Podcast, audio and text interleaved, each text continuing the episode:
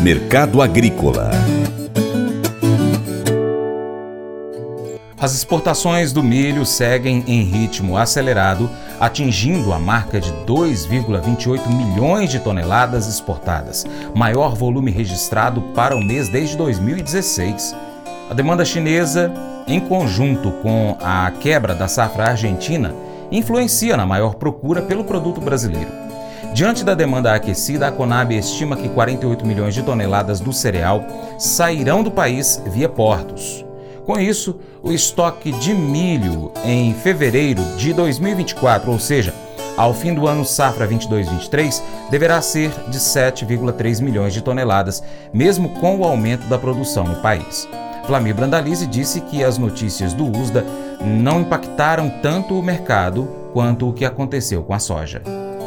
Com relação ao mercado do milho, o USDA também trouxe algumas novidades, mas que não motivaram muito os negócios e as cotações, como aconteceu com a flutuação forte que tivemos no caso da soja. Com relação à milho, reduziu a safra também, né? Então veja que os relatórios que vêm aparecendo cada vez são de safras menores, né? O clima tem sido bastante duro para as lavouras nesse ano. No caso do milho, a safra mundial saiu de, 100, de 1 bilhão 151 para 1 bilhão 147, reduziu aí praticamente 4 milhões de toneladas, que a nível global não é de grande expressão. Com relação às mudanças principais, ela trouxe um corte forte na safra da Argentina, né? O USDA cortou a Argentina de 47 para 40 milhões de toneladas e tirou a Argentina de uma exportação de 35 para 28. Então isso que o USDA mostrou. E para o Brasil não mudou nada, né? Então ele manteve safra brasileira em 125 milhões de toneladas, exportação de 50, sem novidades. Para os Estados Unidos também ele não mostrou grandes novidades, apenas cortou a exportação americana em 2 milhões de toneladas, agora ficando em praticamente 47 milhões, e o Brasil com 50 milhões devendo ser o maior exportador mundial. Com relação ali ao leste europeu, a Ucrânia principalmente, que é a grande produtora exportadora,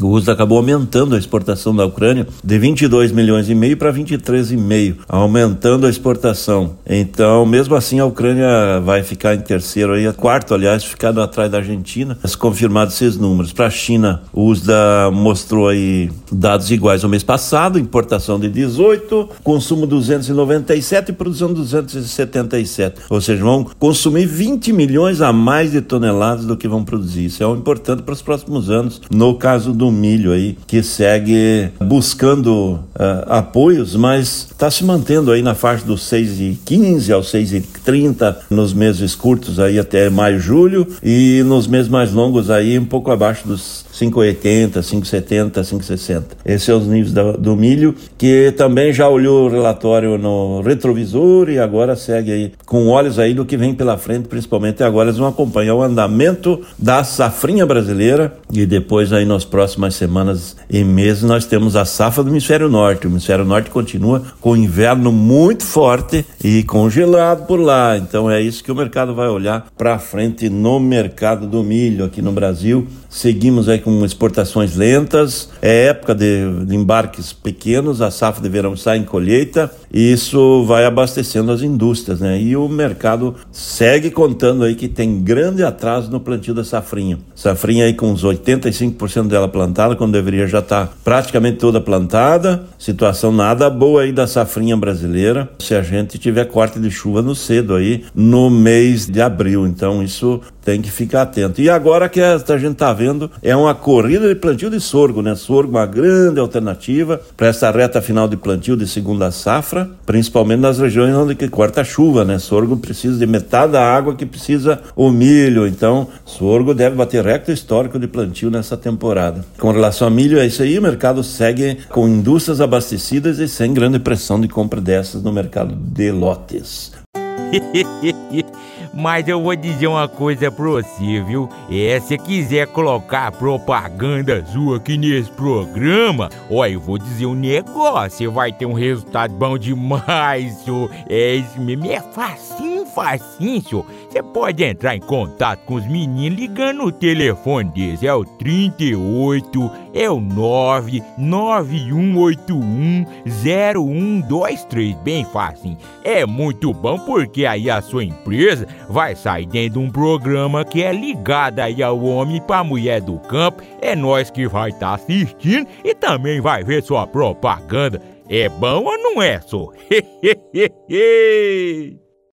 Vem ser parceiro do Paracato Rural? Siga as nossas redes sociais. No seu aplicativo favorito, você vai pesquisar por Paracatu Rural.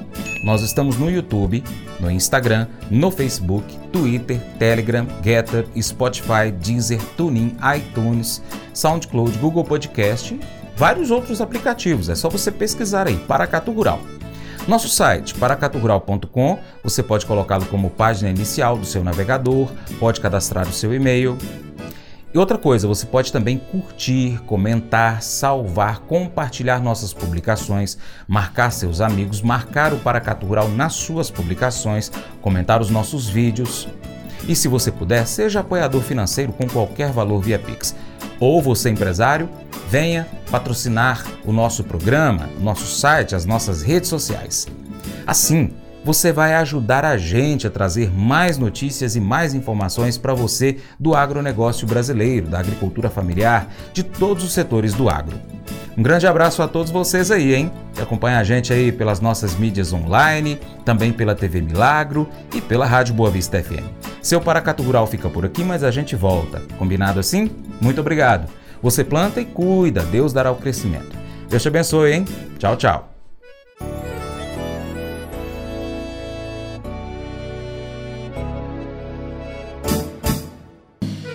Acordo de manhã para prosear no mundo do campo, as notícias escutar. Vem com a gente em toda a região com o seu programa Paracatu Rural. Tem notícias, informação e o mais importante, sua participação.